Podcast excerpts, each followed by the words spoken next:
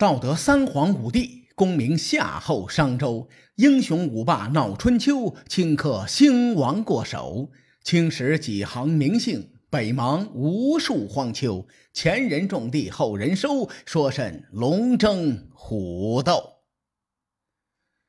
上期节目咱们说到伍子胥一夜愁白头，不由悲从中来，失声痛哭。东高公见他可怜。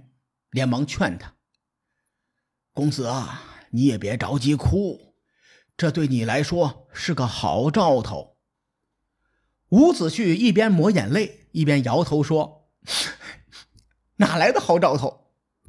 东高公接着说：“你说你这个小伙子长得仪表堂堂，在那儿一站，鹤立鸡群，想不被认出来都难。”如今你须发洁白，反倒是容易瞒过普通人的眼睛。而且我的朋友已经到了，咱们的计策十有八九能成。伍子胥连忙问：“您老人家有什么计策呀？”东高公道：“我这位朋友复姓黄埔，单字一个讷字，住在西南七十里的龙洞山。”他长得和你差不多，如果让他假扮你，你呢假扮成仆人，即使他被人捉住，你也可以趁乱蒙混过关。伍子胥连忙摇头，说：“您这个计策虽然是好，可是会连累您的朋友啊，我于心不安呐。”东高公一摆手：“哼，不碍事。”我想好了解救他的办法，并且和他说明白了。黄埔讷也是一位慷慨之士，别人有求于他，他绝不会推辞。你就不必多虑了。说完，东高公就将黄埔讷请进屋中。伍子胥打眼一瞧，这人果然和自己长得十分相似，不由得大喜过望。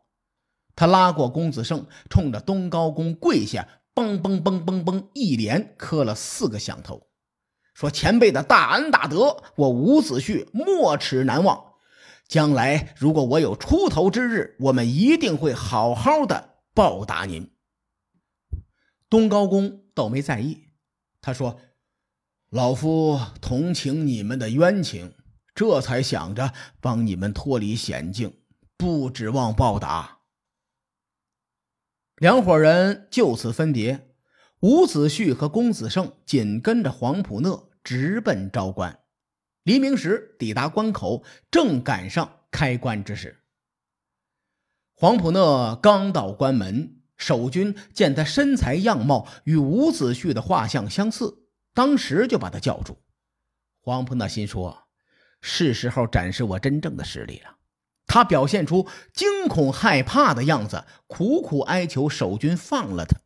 这么说吧，黄埔讷当时的演技啊，奥斯卡都欠他一座小金人守军一看这情形，顿时中计，心说：“嘿，这下我可算是逮着正主了。”周围呢，一群吃瓜群众听到说伍子胥被抓了，蜂拥而至，前来凑热闹。那场面，你挤我，我挤他，他挤你的，十分的混乱。伍子胥呢，须发皆白，没人瞧得出来。他趁着档口拥挤出关，守将抓住黄埔讷，就要捆绑拷打，逼他招供。黄埔讷连忙分辨说：“我是龙洞山下的隐士黄埔讷，想跟老朋友东高公出关东游，我也没犯法呀。”你们凭什么抓我？黄埔讷说这话的时候，细声细语，语气十分温柔。守军听完，顿时就迷糊了。他们心想：人家说伍子胥目光如电，声如洪钟，眼前这个人眼睛不大，声音也不大，感觉不太对呀。就在这个时候，东高公按照计划也赶过来了。他取出准备好的通关文书，递给守军，说：“大人呐，您弄错了，这是我的朋友黄普讷，我们二人约好在关口相见，没想到他先来了一步。您看，这是他的通关文书，您给查查。”守军再检查，果然发现弄错了。啊，得了，既然不是伍子胥，那就放人吧。就这么着，黄普讷也安然脱险。伍子胥过了昭关之后，嘴里哼着：“今天是个好日子，心想的事儿都能成。”大步向前。不多一会儿，他和公子胜就来到了长江前。大伙都知道，长江是又宽又长，浩浩汤汤，碧波万顷。伍子胥站在江边犯了难了，我要怎么过河呢？一边想一边哼唧：“哥哥面前一条弯弯的河，妹妹对面唱着一支甜甜的歌。”公子胜一懵再懵，说：“哥，你的台台词都说错了。”你台词说错也就算了，怎么还把主题歌也唱错了呢？咱们应该唱“滚滚长江东逝水”。伍子胥说：“你别跟我扯那些没用的，你搁哪儿给我《三国演义》呢？”公子胜说：“你伍子胥是楚国人，你这一口东北口音是咋回事啊？”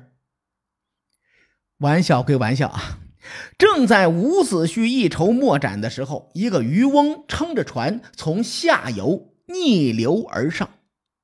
伍子胥见状，大喜过望，心说：“哼，天无绝人之路！”立刻高声呼道：“船家，您能渡我们过河吗？”这个渔翁听见伍子胥喊他，想要把船靠过来。但他在江中看见岸上有人行动，于是呢，他在歌里唱着说：“日月昭昭乎，近已迟；鱼子期乎，庐之一。”这歌词是《东周列国志》里的原文，大概的意思是：“我和你相会在芦苇洲里。”伍子胥听到歌词，明白了对方的意思。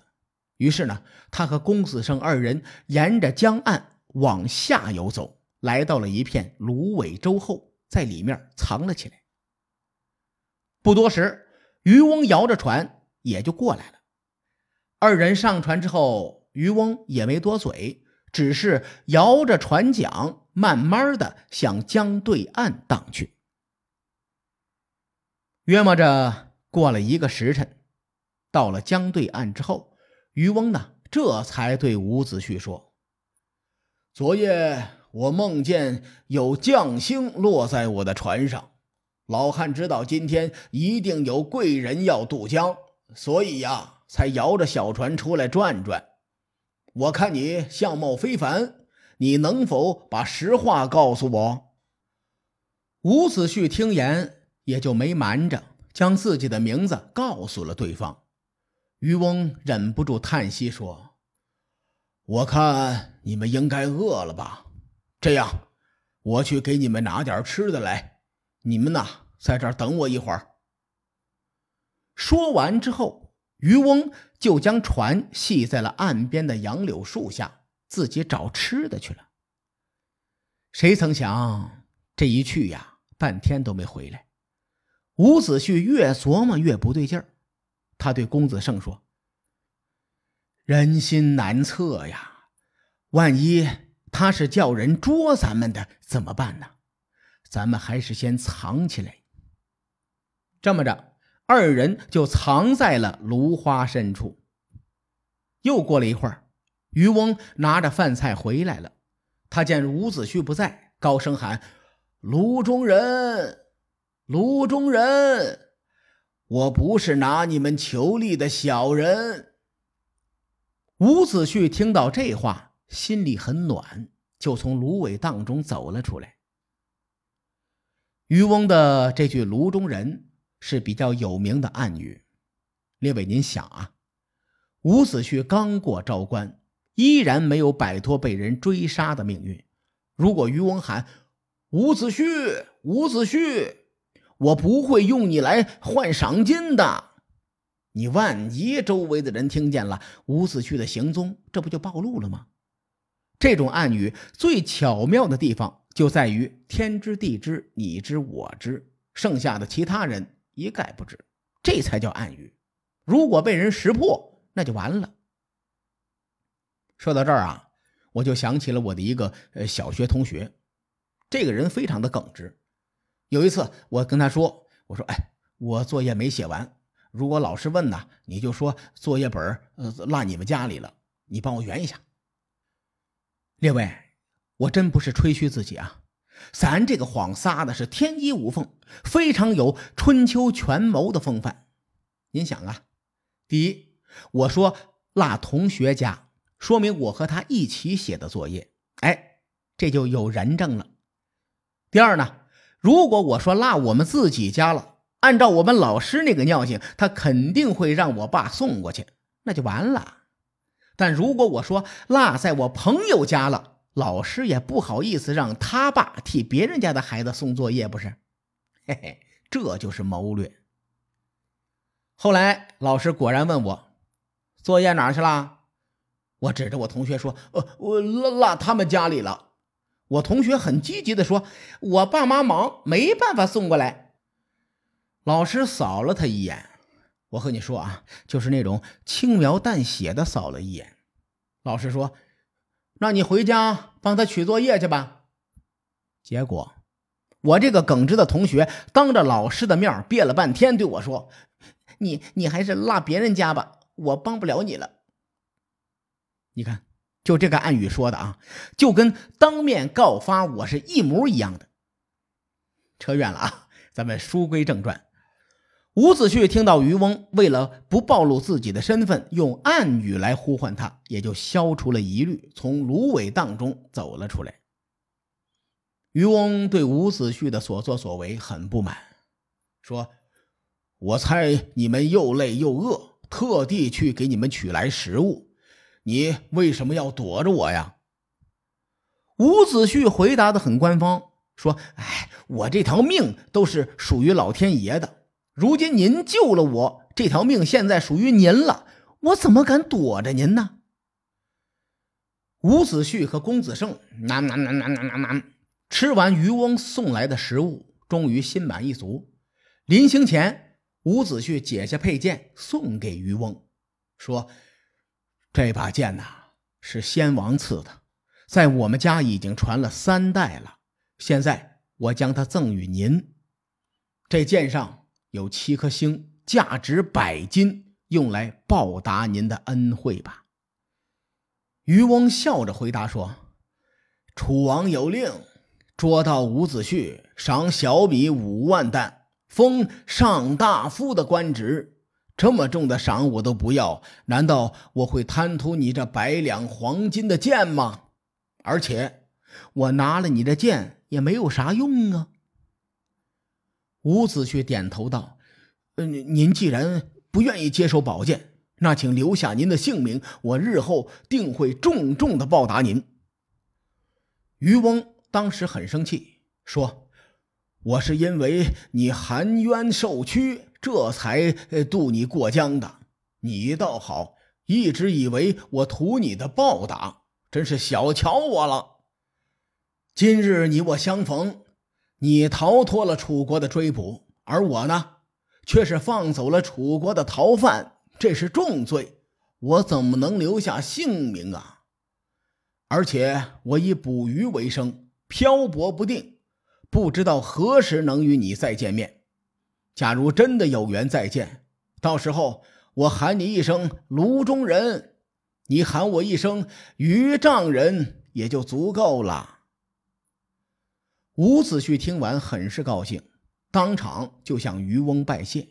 可是他才走了几步，又对渔翁叮嘱道：“呃，如果有追兵追来，您千万别泄露我们的行踪。”渔翁听了这话。当时是仰天长叹：“哎，我对你这么好，你还是不相信我。你如果真的被追兵追上了，我怎么证明不是我泄露的秘密呢？算了，我还是以死证明清白吧。话一说完，解开缆绳，放开小船，拔掉舵，收起桨，凿穿船底，自己淹死在江心。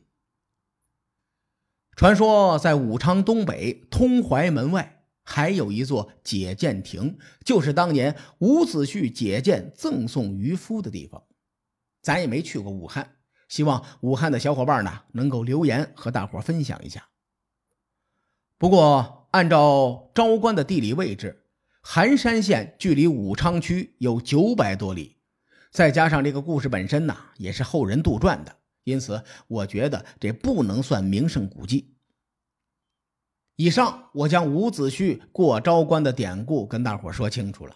至于伍子胥逃到吴国之后又发生了哪些事情，咱们下回分解。